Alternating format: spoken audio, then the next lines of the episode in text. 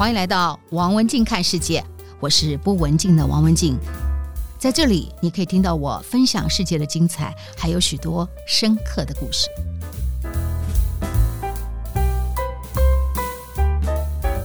在今天的王文静看世界呢，我们请到了我的老朋友哈，钟永南钟建筑师。为什么请钟建筑师来呢？因为钟建筑师见过很多有钱人。那我们今天呢，他见过很多古代的有钱人的房子。好，您见过最有钱的人，那他们通常是怎么一个样子呢？在现代，女生呢就带个爱马仕包，家庭呢就住在地堡。那在一百多年前，没有地堡可以住，那那个时候的有钱人。他们住哪了？那他怎么去呈现他的有钱呢？我们今天的主题，我们就邀请到钟永南钟建筑师。是，是钟建筑师您好啊！你好，大家好。钟建筑师他有两个身份，除了他建筑师的身份之外，有一个背景跟大家特别说明一下哈。嗯，因为我们这两个礼拜都在谈茶叶嘛，所以我们也谈到了台湾百年茶镇的崛起。是，是那么桃园大溪是当年淡水河可航行最上面的一个港口，也形成了很特殊的城市景观。这个城市景观呢，就是现在我们在大溪看到它的木头的木木博物馆群的这个修复工程，是由中建筑师这边他的事务所来做的。第二个部分就是在。桃园大溪这边呢、哦，最早的仿巴洛克的建筑蓝氏，现在的老板 owner 是中建筑师。是啊，钟建筑师先讲讲一九一八年的蓝氏吧。蓝氏其实就是在大溪那个区域里面的一个士绅的宅地哈，但兰花的兰，室是室内的室哈。那这个房子呢？是当时大溪的一个秀才哈，那这个秀才很特别，他名字叫做吕阴阳哈，双口吕。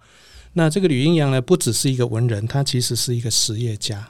他在大溪那个很繁华的那个小镇里面，他其实是又有学问，又有经商的能力，那同时又有对于政策推行的这样的一个执行的能力哈，所以他在那个地方算是一个有头有脸的士绅哈。嗯我们几乎可以这样说哈，嗯、当年的桃园大戏就是一百年前的桃园大戏，基本上就是青山来对大道城，我们可以这样说，差不多，因为它大戏就是在大汉戏的最上游的一个内港。啊，那内港呢？说内港就是外港是什么？外港大概就是淡水嘛，哈。外港再进来一点点就是大道城，哈。那其实这一段都是河运，哈。那大溪这个最后的内港位置很重要，因为是最后，所以它的集散地很大，面积很大，啊，包括龙潭、复兴乡，包括关西，甚至到竹东、琼林，哈，到新竹了。很多的这个物产要出去，就是必须到大溪来集散啊，所以大溪。的确是一个山里面非常棒的、非常发达、非常富裕的、非常繁华的一个小城。不过我觉得非常非常可惜，就是桃园大溪，我也是两年前到兰市，是是是，我才第一次去桃园大溪。那以前对于桃园大溪的印象就是吃豆干，没错。好，第二叶林蒋公的那个林景放的地方，好像给人印象就这样。但是他。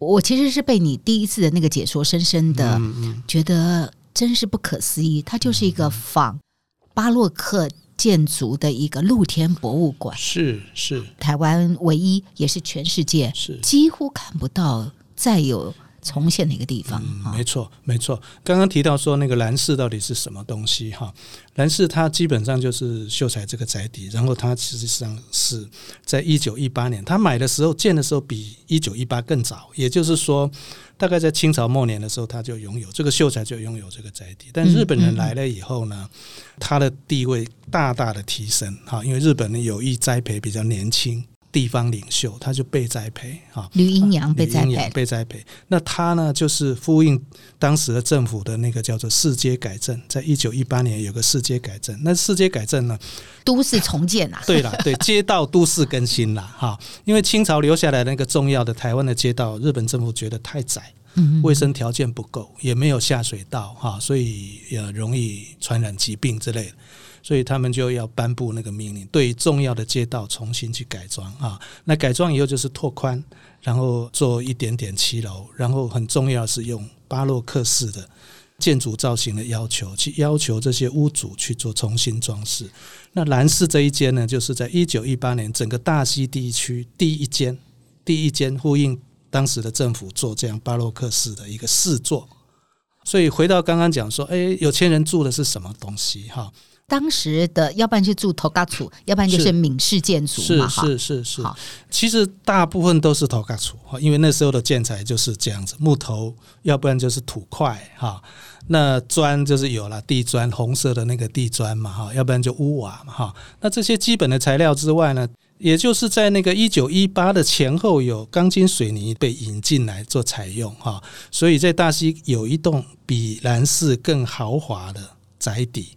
简阿牛那个宅邸哈，我想在同一条街了哈。那他们的格局都是格局蛮大，它不是只有一开间的，它不是只有一个店铺，它通常都是三个店铺。就是那个门面是三三个店铺，这我讲的是街屋啊，这种算街屋，街屋。那台湾有一种有钱人，他住在乡间的那个房子，可以好几进好几落的那个，那个是家族的哈。所以老师刚刚讲到的关键哈，在那个年代的有钱人，见过世面的有钱人，他的呈现出来一个是仿巴洛克的这个洋楼风格，是第二他的那个街屋是有几个。开间几开间叫开间，哦，就是几个店铺啊。你家是一开间，嗯，他家是三开间，是是是是。哦，那兰氏是几开间？兰氏是三开间，哇，所以他的确是在大溪来讲，算是一个有头有脸的住宅形式哈，也就是真的是有钱的士绅呐。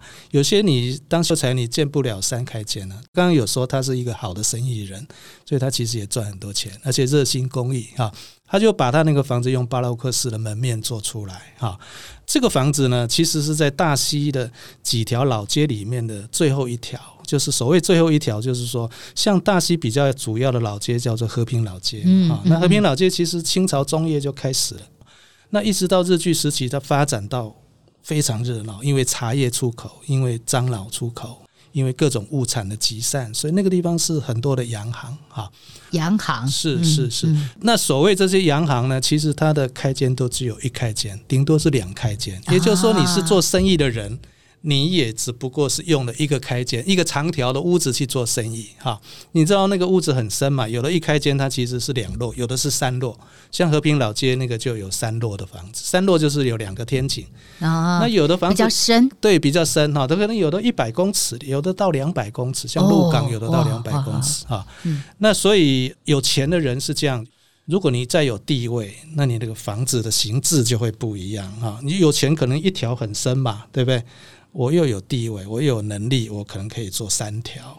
好，那更厉害的是，我可能是两落、三落，有的人会做到两百公尺。哈，我在地堡买了一户、两户、三户的意思是吧？呃，说不定可以这样讲了，或者是说我几楼以上全部都是我的。啊，哎，好，那这个是从建筑形式来讲，就是说，哦，你面宽多宽，你深度多宽，你有几落房子。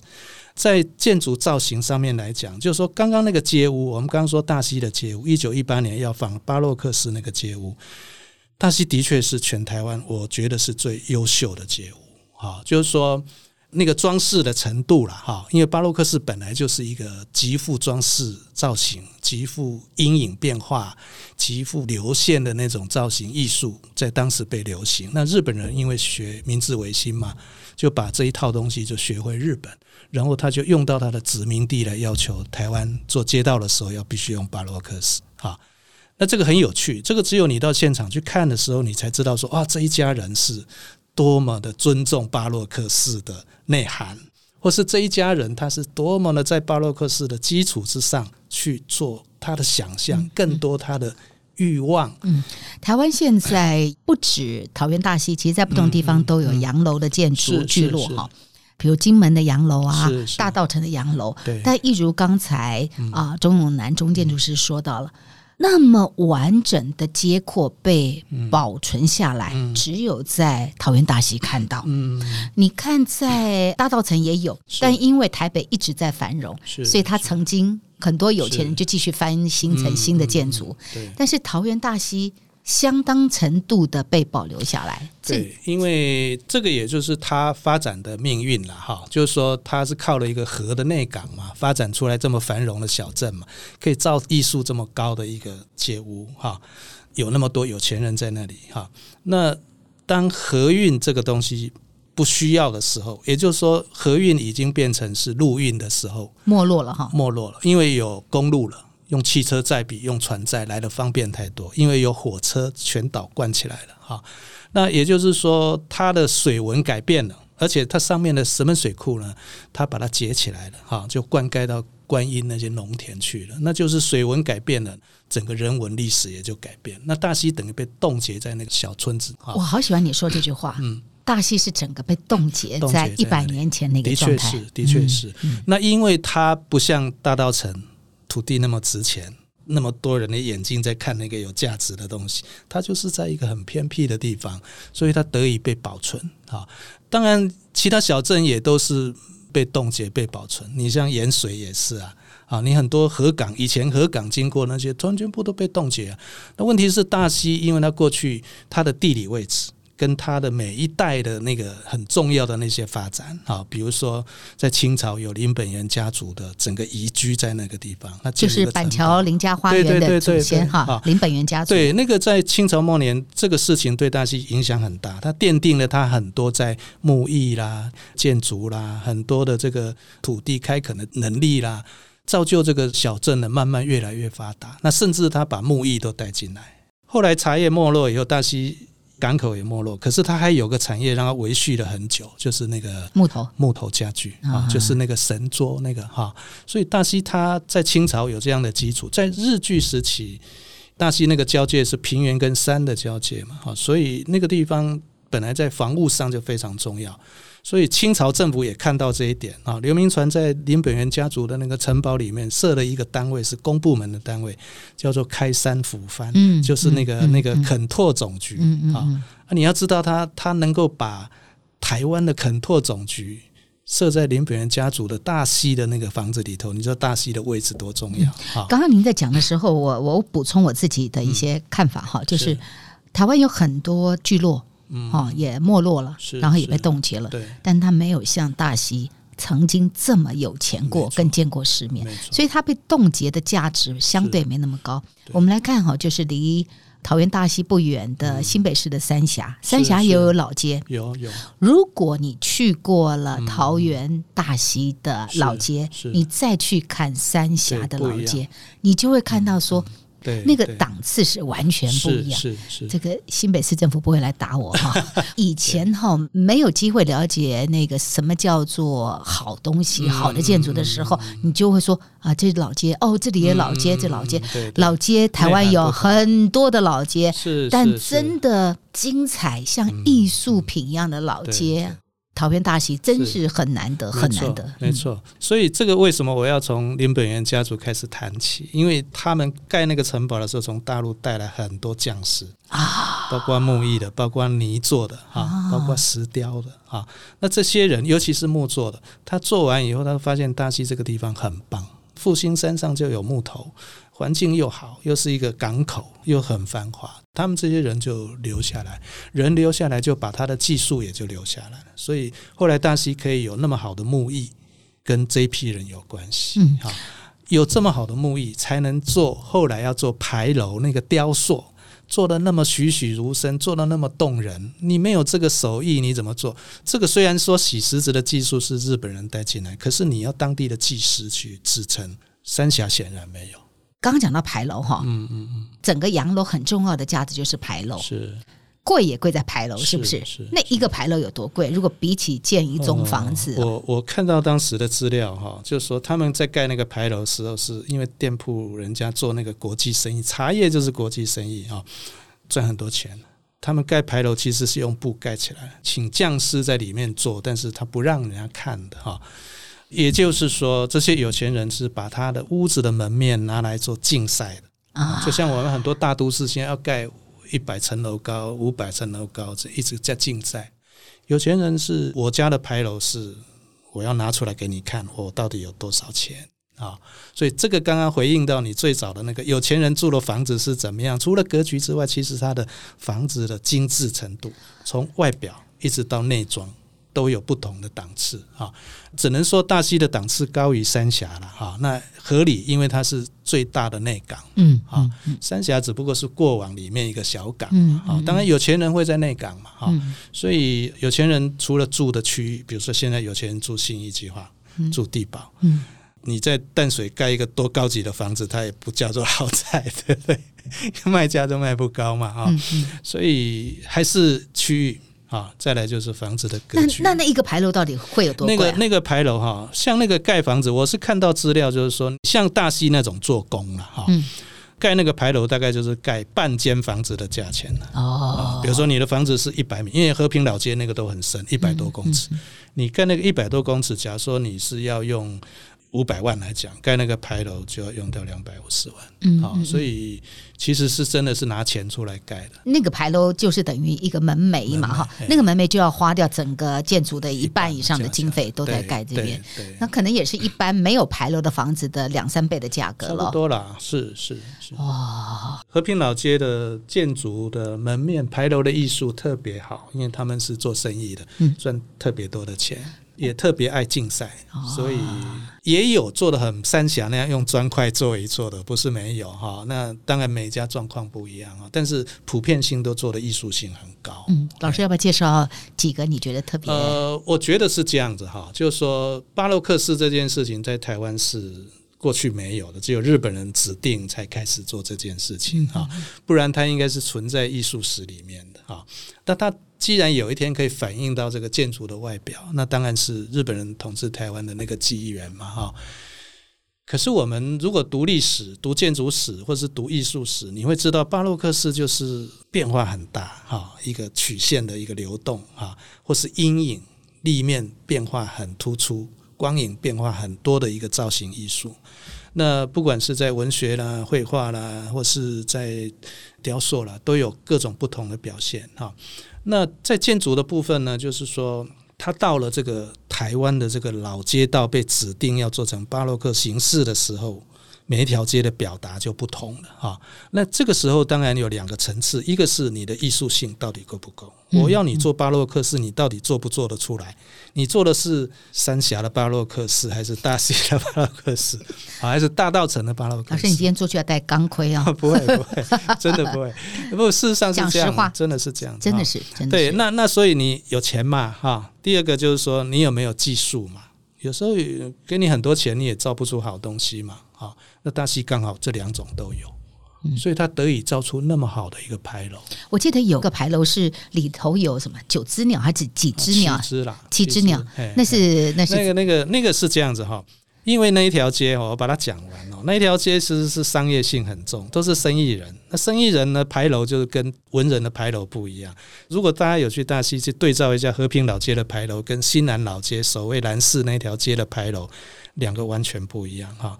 和平老街的牌楼是有钱人，就是爱赚钱的那种人啊，就是想赚钱的那种人。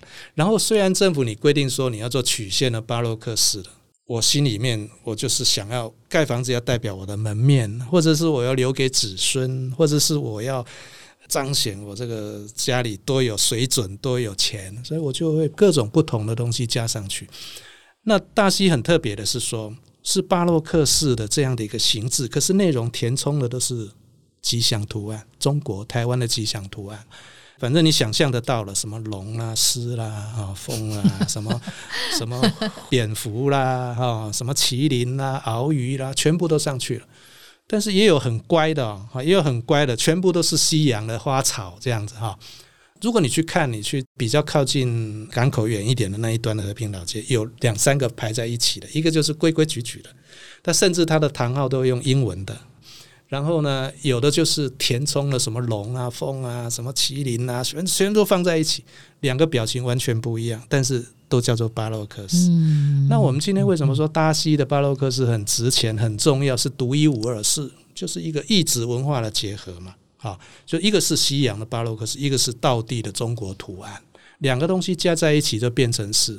别人没有的，独一无二的，那这种是艺术上最高的东西，而且它融合的非常自然，对，很自然，这就是匠师的力量哈，就是匠师他真的是水准很够。那在这一条这么有钱、这么爱钱的一条街上呢，它虽然说都是吉祥老街，对对对，和平老街，但是也有一些读书人啊，因为造一个牌楼其实是怎么讲，就是一个有钱人请了一个匠师，匠师就相当于现在的建筑师了啊。那建筑师跟有钱人讨论以后就，就所以老师你在古代你叫匠师，应该吧？木匠。那他们就讨论说，我们怎么样来？请到一个木匠到，我们怎么来表现这个牌楼？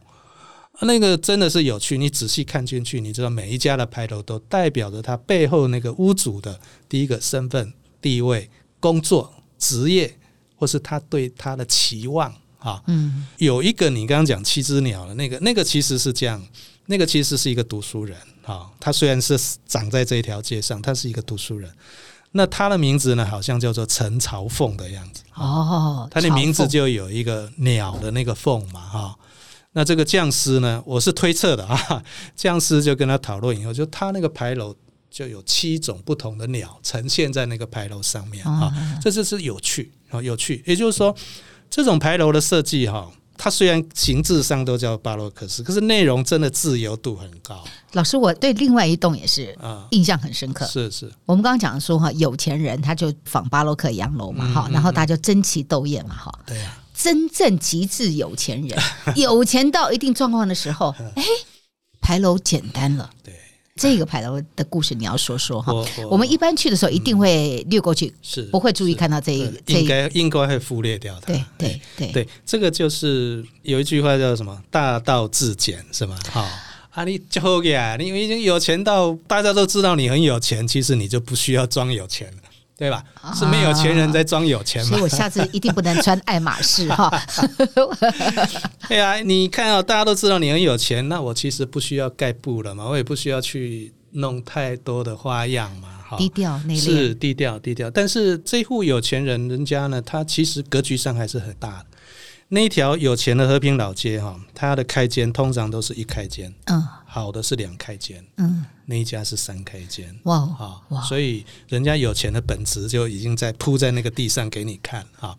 那那个装饰，它的确是很简单的几个西洋线条。你说要它是巴洛克式，其实是不够了哈，就是它可能做到意思意思了哈，然后它就是很素。可是因为它的功能性哈，它是林本源家族在大溪的收租馆，它现在位置就是在从港口上来哈，你第一条岔路右转的那个转角就是了哈。那它是第一个是三开间哈，那第二个呢，它它因为是收租管的关系，所以它就做了一个堂号。人家一般做堂号会写说啊某某什么房子什么雕龙画栋这样子，它没有，它排了两排珠算的那个算珠颗粒的那个算珠。那在它的柱子上面呢，有装了两串的那个铜板，加上那个灯了，哈，而且是宿舍的，是水泥宿舍的，哈，就是这么简单。如刚刚讲了，我就是有钱到你都知道我是谁了嘛，我就不需要去擦脂抹粉了嘛，哈。桃园大溪最有 最有钱最有钱的人，你不认识他不行的，哈，而且你要来这里交租的，这个也是看到一个很有趣的现象，就是说真正的大人物啊，他他其实是。可以很简单，我我我接过李登辉的名片，那也没有写我是第五任 中华民国总统，没有，他就三个字李登辉三个字，红纸啊黑字，意思是一样的，就是说他这个牌楼我不需要去做太多的功夫去装修啊，好有意思啊，就是我们今天谈的是桃园大溪。全台湾唯一，也是全世界唯一的仿巴洛克的建筑，混了台湾的文化在里面的建筑语汇。但这里头我们可以看到那个年代的有钱人，嗯、我们可以透过城镇的样貌去看到人有钱之后，嗯、他怎么样去表达他的富裕这件事情。是是，是，对。所以回到你最早的那个有钱人住什么房子，真的还是。标准不一啦，哈，就是你看起来很有钱，嗯、其实还有人比你更有钱的。嗯，我不知道，呃，我们的听众朋友当中有多少人去过，或者没去过，或者你去过大溪，但你都是去买豆干，嗯，嗯，你没有去过我们讲的这一个老街，哈，它这三条真的要给自己一个机会，你是在这块土地长大的，嗯、你知道这一百年前这块土地发生了什么事情，然后可以这里看到它的精彩，我觉得真是太有意思。嗯、老师，嗯、我刚刚有提到说洋楼在其实，在台湾很多地方都有嘛，哈，对，能不能大概再讲一下大稻城的洋楼，跟金门的洋楼，嗯、跟大溪的洋楼，嗯、它相对于这两个地方，哈，大溪的这个特殊性，哈。嗯，对，我我在想，刚刚举的这三个地方都有不同的背景哈，因为什么样的地理会造成什么样的历史，是什么样的人去了以后才会有那个历史哈。大溪是这样，大溪应该算是街屋。啊，如果要说建筑形式上的不同，大溪应该是街屋，因为它商业很发达，所以呢，它面宽很小，拉很深啊，这种叫街屋，而且它是一层楼的街屋，只有一点点阁楼做储藏用的哈。那大道城的这个繁华程度比大溪要更高，因为它是大都会，所以它除了是街屋之外，它同时把它拉高了，它有两层楼的，一般都是两层楼的啊。那金门那个房子的形式不同啊，金门的房子是金门的人呢，他们到南洋去赚了好多钱，然后回来家里盖很棒的房子啊，当然是中国式的这样的一个房子，可是它有很多的西洋元素。那同时呢，它是住家居多，它不是街屋啊，所以你去看每个地方的老屋，你可能要先了解它的背景啊，不只是区域的背景，而且这个家庭的背景也不同。啊，每个家庭，你像大溪也有一个很棒的房子，它是桃园县唯一的古迹，国定古迹，哎，李腾芳，李腾芳古宅，那个就是做官的有钱人到做官以后，他们盖出来的一个家宅嘛，哈，那去看他的方式就不同，因为他有官的贵的那样的一个内涵在里头。那大溪的老街基本上是富，它其实是谈不上贵啊，哎。那大道城当然也是富哈，就是更富哈。那金门老街是宅地，它是一个宅地，它没有街屋的那种状态啊。李腾芳古宅是更少人去了，因为它离大溪的 downtown 哈还有一点距离，所以大部分人就可能顶多只去到 downtown，可能没去到李腾芳古宅，也要给自己一点时间哈。如果有机会去的话哈，大溪的老房子啊，那个百年的老房子都很精彩，因为李腾芳。古宅国定古迹等级的，是是，所以它里面的艺术的这个层，它的书画也是精彩。除了木雕精彩，所以您刚刚讲到说它是有贵气，是书香门第嘛，没错。所以就把那个书画都放在这个建筑体上面。嗯，我记得当年朱立伦在当桃园县长的时候做修复工程，整个单单只是修复的工程就花了。非常多钱，就是修复古宅的那个成本是相当的高的。对，修复比盖新的贵啊，不只是价钱贵，而且花的时间更长。它不是直接你看了就去修，你要经过一番很彻底的调查。调查完了要考证，啊、考证你要访谈，然后你要定出一些修的这个规则啊，然后要找专业的做设计的人去做设计，还要找专业的施工的人去施工，所以那个过程很漫长，很漫长。嗯、改天有机会哈，总建筑师有空的时候，我们一起去走走桃园的老街哈，去看看台湾是怎么来的。因为台湾经过五个统治权，在不同统治权当中展现出我们这个土地的个性。现在能够表现出来，就是在建筑上面能够被留下来的。所以它是精彩的，它也是世界独一无二的啊！在台湾看到世界之最，我觉得在桃园大溪当中，它是非常具有代表性的哈。那。今天我们非常谢谢钟建书来到我们的现场，嗯、谢谢谢谢然后有空也可以去兰市喝茶，嗯、好，好，可以去兰正要修了，什么时候可以完成呢？可能两年后就可以了。哇，就大概恢复到旧的牌楼啦，嗯、那个旧的中庭啦。哎，也欢迎大家啊，如果你。去过桃园大溪，可以在我的 FB 王金开世界留言，好，你对桃园大溪建筑的看法。如果你知道我们刚刚提到的兰氏，或者是最有钱的林本源家族那个非常低调的那栋建筑，你把照片拍下来，PO 在我们的 FB，让我们大家一块来透过您的照片认识桃园大溪，台湾的世界之最。谢谢，okay, 谢谢，谢谢，谢谢，我们下次再见。嗯、好，再见。这就是今天的节目内容，希望您喜欢。如果想听到更多有意思的节目，别忘了订阅和分享王文静看世界 Podcast。如果你是用 Apple Podcast 收听，也请你给我五颗星的评价或者留言给我。我是不文静的王文静，我们下次再见。